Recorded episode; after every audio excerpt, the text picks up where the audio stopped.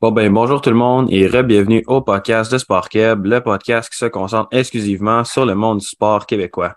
Aujourd'hui, je suis en compagnie d'une athlète olympique qui s'est attachée à l'haltérophilie compétitive, Christelle Engarlem. Salut Christelle. Allô.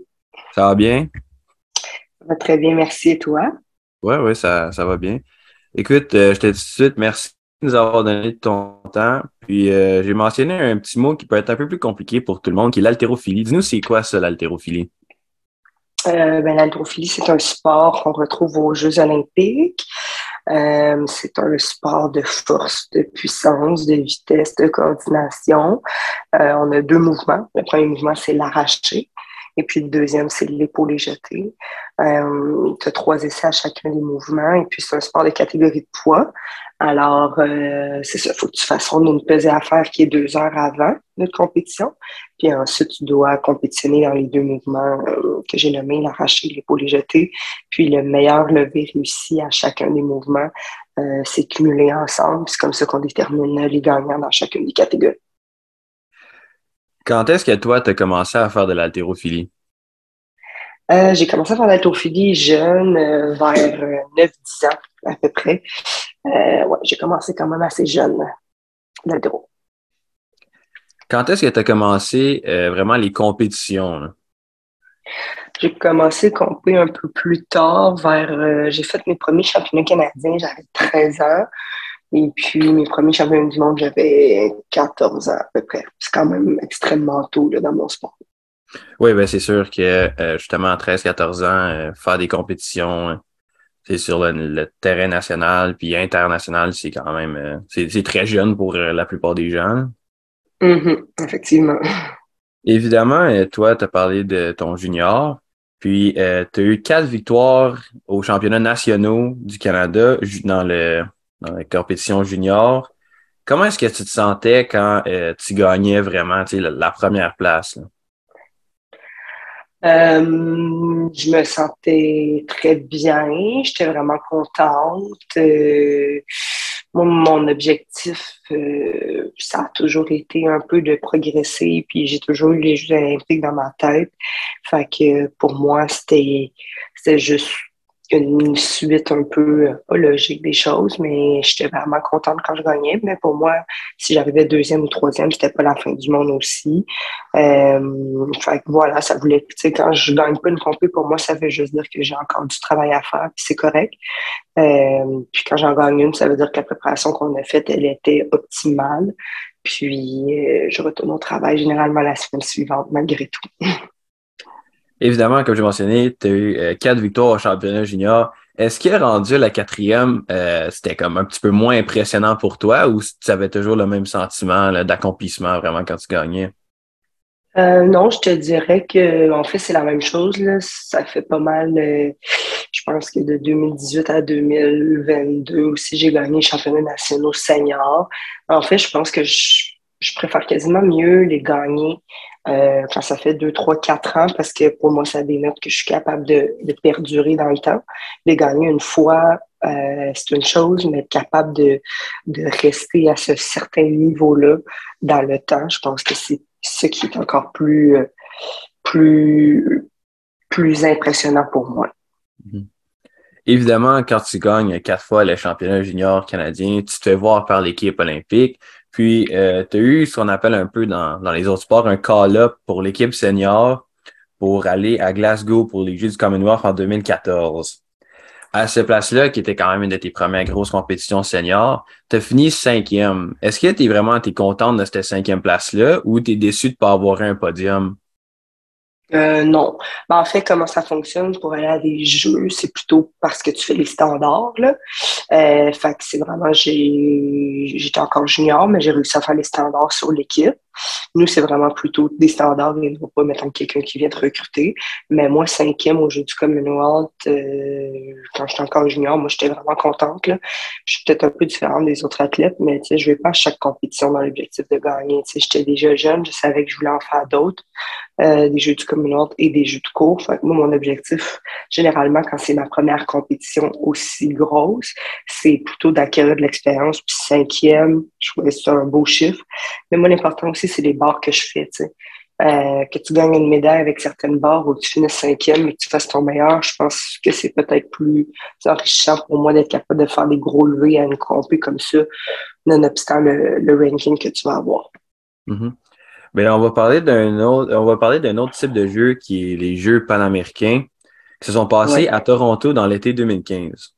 Mm-hmm. malgré, ça doit être, ça va venir avec ce que tu m'as dit. Malgré que tu as fini quatrième, tu as atteint ton, euh, ton, ton meilleur levé personnel qui a été enregistré. Fait que ça, dans le fond, même si tu as manqué le podium par une place, tu étais quand même très content de ta performance.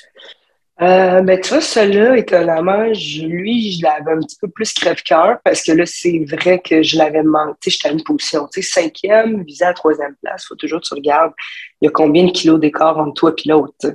C'est pas le monde va cinquième puis il pense au podium, mais s'il y a 25 kilos de différentiel d'écart entre toi et la troisième place, il y a un gros, tu sais, c'est même pas atteignable. Euh, J'arrive pas à me souvenir en 2015, la troisième était à combien, mais je pense qu'elle était pas si loin. Fait que moi, c'est plutôt ça. Fait que oui, j'étais contente évidemment de faire des records personnels. Euh, là, c'était la deuxième fois que je participais à des jeux. Fait que je commençais à avoir plus d'expérience. Euh, je crois que j'avais le potentiel d'avoir une médaille.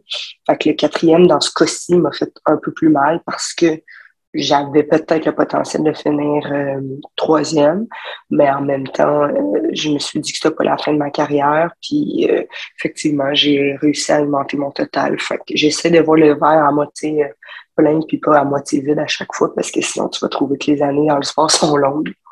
Ouais, c'est sûr que quand ça devient très négatif, c'est moins le fun. Mais évidemment, tu parlais qu'il t'a manqué le podium de peu. Dans la même été, euh, il y a eu le championnat junior mondial IWF, puis tu as eu une médaille d'argent. Comment est-ce que tu te sentais quand vraiment tu as eu ça, qui, qui, est quand même un championnat junior mondial? Oui.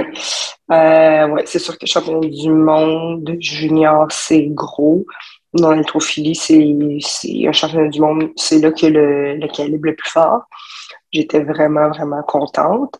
Euh, ça, c'est une médaille qui, dans ma carrière, même en date d'aujourd'hui, c'est une d'elles que je suis le plus fière. Euh, c'est sûr que nous, il y a beaucoup de dopage en multisport, fait que j'étais vraiment contente. Finalement, quelques mois plus tard, euh, ben, en fait, sur le coup, j'avais gagné une médaille de bronze et quelques mois plus tard, la championne du monde junior, elle a testé positif, fait que ça m'a reclassé en deuxième place. Fait que déjà, ça a démontré que dans mon sport, il y avait beaucoup de dopage, même au niveau junior. Mais euh, ouais, ça, c'était une médaille vraiment cool parce qu'en plus, je finissais ma carrière junior. Euh, quand tu es plus junior, tu peux plus retourner. fait que de finir avec une médaille, pour moi, c'était vraiment, vraiment, vraiment, vraiment incroyable pour clore ma carrière junior. Là, euh, tu as eu euh, deux blessures, si je ne me trompe pas, c'était à l'épaule.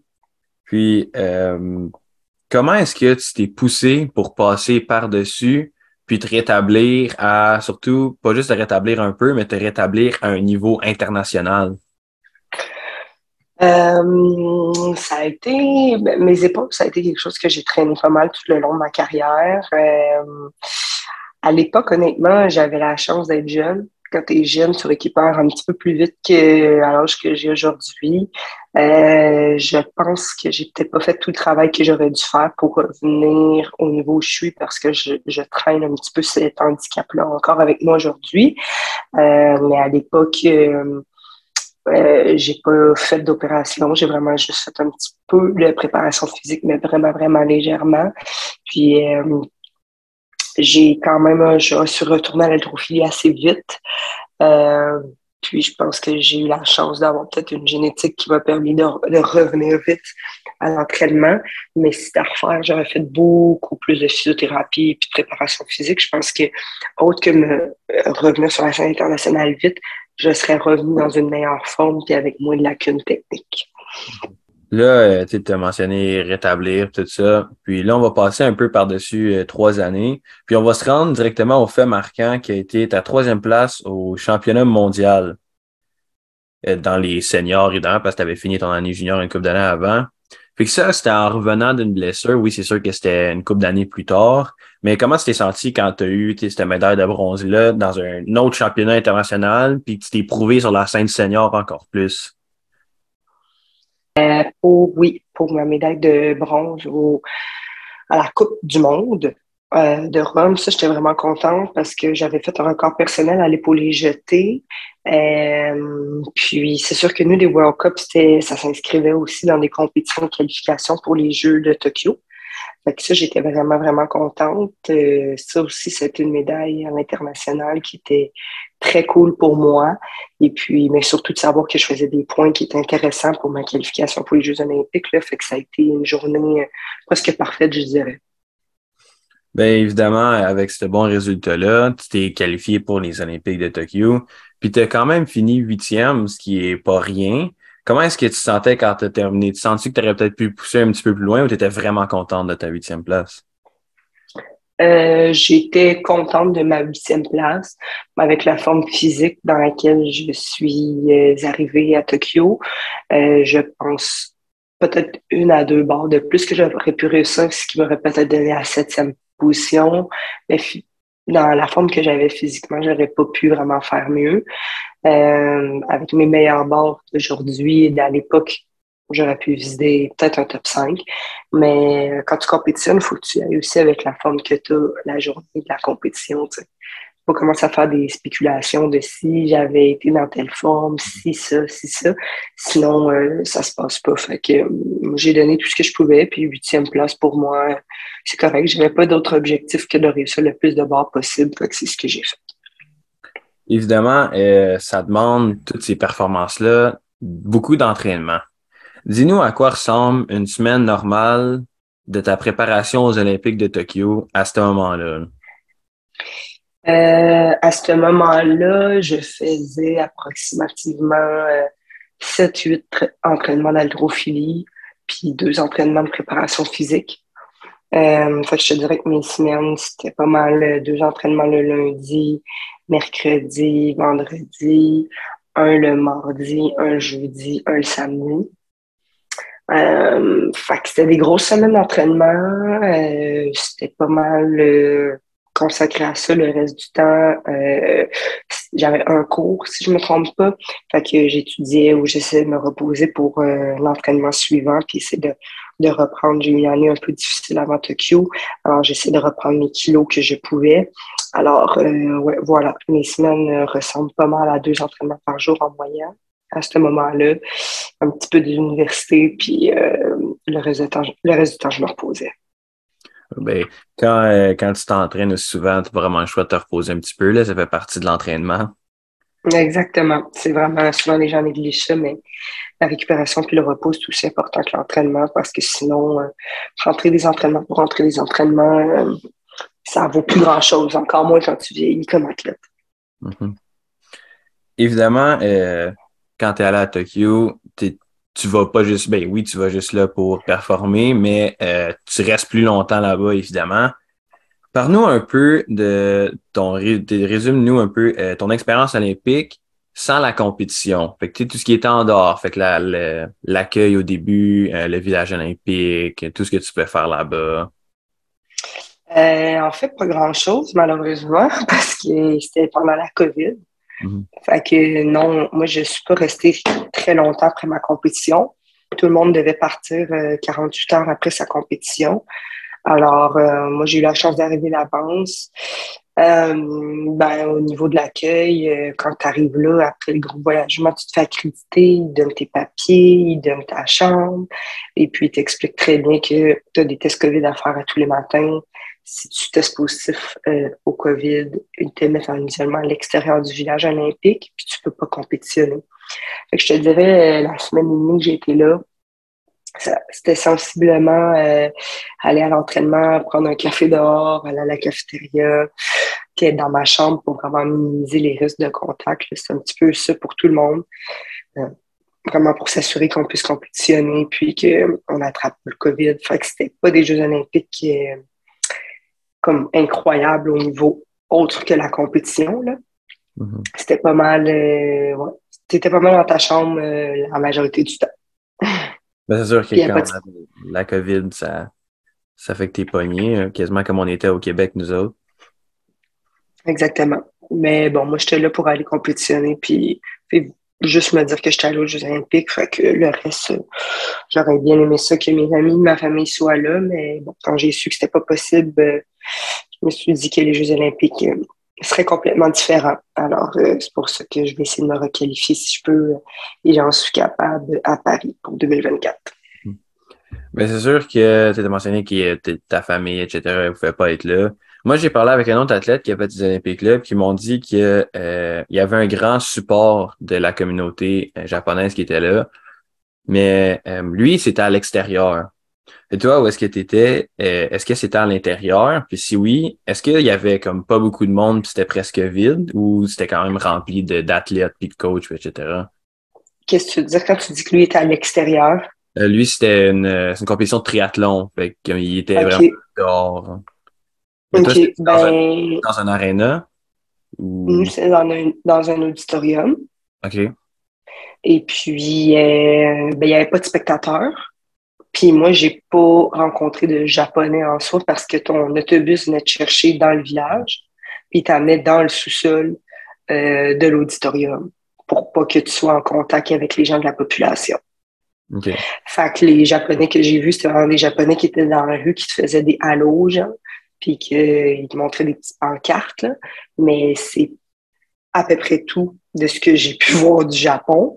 Euh, moi, j'ai entendu dire que des gens qui en avaient quand même beaucoup qui n'étaient pas particulièrement contents que les Jeux olympiques aient lieu dans leur pays, surtout compte tenu qu'on était en pandémie. Mais euh, moi, ceux qui étaient là, ben, avaient l'air très excités de voir des autobus avec des athlètes. Mais moi, je n'ai pas vu de japonais parce que c'est ça, une compétition, ils ne pouvaient pas avoir de spectateurs. Je n'ai pas eu beaucoup euh, d'interactions avec les, avec les locaux. Fait tu vois, dans le fond, ton, ta performance dans l'auditorium, c'était quand même vide, là? Oui. Ouais. Ça, ça, t'a-tu euh, dérangé un petit peu ou ça t'a quasiment aidé parce que tu étais moins nerveuse?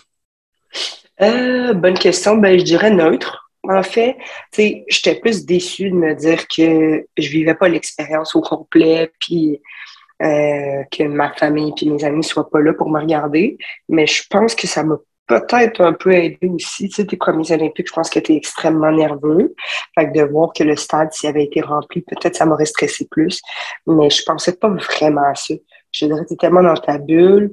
Euh, je pense pas que tu penses à ceux qui sont vraiment en face de toi. Je pense que tu es tellement focus à réussir t'élever. Fait que je pourrais pas dire exactement si ça a été bien ou pas. Là. Il y avait des côtés positifs des côtés négatifs. Mm-hmm. On va retourner un peu euh, aux, jeux que l'on mentionné tantôt, qui sont les Jeux du Commonwealth. En 2021, dans ta catégorie de poids, tu as gagné la médaille d'or. Ça, comment est-ce que tu te sentais quand c'est arrivé? Euh, bonne question. Euh, bien. Euh, je sais pas, on dirait que ça dure tellement pas longtemps ton moment où tu te sens bien, puis comme, je sais pas, je suis une drôle d'athlète, mais je suis vraiment contente quand tout va bien, puis que je, réussis, mais tu sais, je m'entraîne pour ça, fait que quand je l'ai, je suis contente, puis quand je l'ai pas, ben je me dis déjà, je retourne au travail, mais euh, oui, voilà, je sais c'est dur de mettre des émotions là-dessus, tu sais, ça c'est beaucoup de travail pour ce moment-là, puis je le fais par passion. Fait que peu importe des fois mon résultat, je suis quand même toujours contente de monter sur le plateau. Toi, comme tu nous as mentionné tantôt, évidemment, euh, Paris 2024, c'est dans la mire. Puis nous, on, on peut s'attendre à te voir là-bas. Euh, vraiment, là, tu vas travailler pour ça. Oui, comme je travaille pour toutes mes autres compétitions, mais euh, je me souhaite d'y être. Puis euh, les contingents ont changé. On a cinq catégories olympiques à Paris. Alors ça risque d'être euh, très, très, très, très, très difficile. Mais oui, je m'entraîne, je pour ça. Pendant euh, tous tes championnats mondiaux, puis nationaux, etc., tu as visité beaucoup d'endroits, puis tu as visité beaucoup de pays en dehors du Canada. Lequel serait ton préféré? Ah, bonne question. Je pense que je dirais euh, l'Italie. Et puis, euh, j'aime bien, bien euh, aussi la Colombie. Ouais, voilà. L'Italie, c'est-tu en raison de la nourriture ou c'est plus juste parce que c'est une belle place? Je pense que c'est une belle place, la nourriture. C'est comme un mix. T'es comme, tu es au soleil, dans l'été, t'es au soleil, il y a de l'histoire, la nourriture est bonne, les gens sont chill, le café est bon. Je dirais que c'est comme un, vraiment un coup de cœur que j'ai eu. C'est sûr que nous, généralement aussi, nos compétitions, des fois, sont dans des pays un petit peu plus euh, originaux, Ouzbékistan, Kazakhstan, Thaïlande, des pays comme ça. mais aller en Europe, moi, j'aime bien. Mais c'est sûr qu'avoir les, euh, les pays, comme tu viens de mentionner, les pays un peu plus originaux, ça te permet de visiter des places que tu n'aurais peut-être pas visitées euh, si tu avais le choix d'aller là-bas. là bas Exact, exact. Alors, euh, oui, ça, j'en profite vraiment. Le Ouzbékistan, là, nos derniers championnats du monde, je ne serais jamais allé là par moi-même. Je pense que les prochains en 2024 sont en Arabie Saoudite. Alors, euh, c'est sûr que je vais essayer d'en profiter dans la mesure du possible. Je vais toujours là pour compétitionner, mais quand je peux voir deux, trois trucs en même temps, j'en profite parce que je reviendrai sûrement pas par moi-même. Évidemment, euh, la très grande majorité de ton emploi du temps est destiné à l'haltérophilie. Mais est-ce que tu aurais une autre passion que ça? Euh, faire à manger et manger. ça, vient, ça vient un peu ensemble. Oui, ben, il y en a qui n'aiment pas faire à manger puis qui aiment juste manger au resto. Moi, je mange au resto, mais j'aime bien faire à manger aussi. Ouais. Y a-tu euh, un plat qui euh, ça serait ton plat number one? C'est question de vie ou de mort, ils disent fais-nous ton meilleur plat, ça serait lequel? Euh, ben, une bonne question. Euh, moi, j'improvise beaucoup. Euh, fait que je te dirais, ben là, c'est pas très incroyable. J'ai un pain aux bananes. Mhm. Mais sinon, pour un plat, euh, j'ai pas vraiment de plat qui est incroyable. J'aime bien faire des fondus et des raclettes, mais ça prend pas vraiment des grands skills. Fait que c'est. Pourrais pas dire. Pourrais pas dire. Probablement que ton père banane serait capable de, te sauver dans cette, situation-là. Je, pense que oui. Honnêtement, il est vraiment pas pire. Évidemment, euh, moi, je vais te poser ma dernière question que je pose à tous les gens que je reçois sur mon podcast, qui est euh, si j'avais à recevoir un athlète québécois ou québécoise sur mon podcast, que c'est garanti que tu l'écoutes, qui est-ce que ça serait, peu importe le sport? Euh, peu importe le sport, euh, je pense que je te dirais, euh, très bonne question, Georges Saint-Pierre. Georges Saint-Pierre. Ouais. Écoute, euh, c'est sûr qu'il est dans ma mire, ça fait longtemps. Puis, c'est sûr que moi, s'il si, écoute ça en ce moment, j'aimerais ça qu'il me contacte pour qu'on puisse le faire. On, souhaite qu'il va t'écouter. ben écoute, Christelle, merci beaucoup euh, encore, euh, je suis très reconnaissant que tu nous as laissé de ton temps pour euh, que les gens en apprennent un peu plus sur toi. Puis moi, je te souhaite vraiment toute la réussite que tu peux pour te voir aux Olympiques de 2024. C'est sûr que moi, je vais suivre ça. Je me rendrai peut-être pas à Paris, mais je vais, je vais te suivre de chez nous, ça c'est sûr. Parfait, merci beaucoup. Merci de m'avoir reçu. Puis c'est très gentil. Merci. Ça fait plaisir. Bye bye. Bye.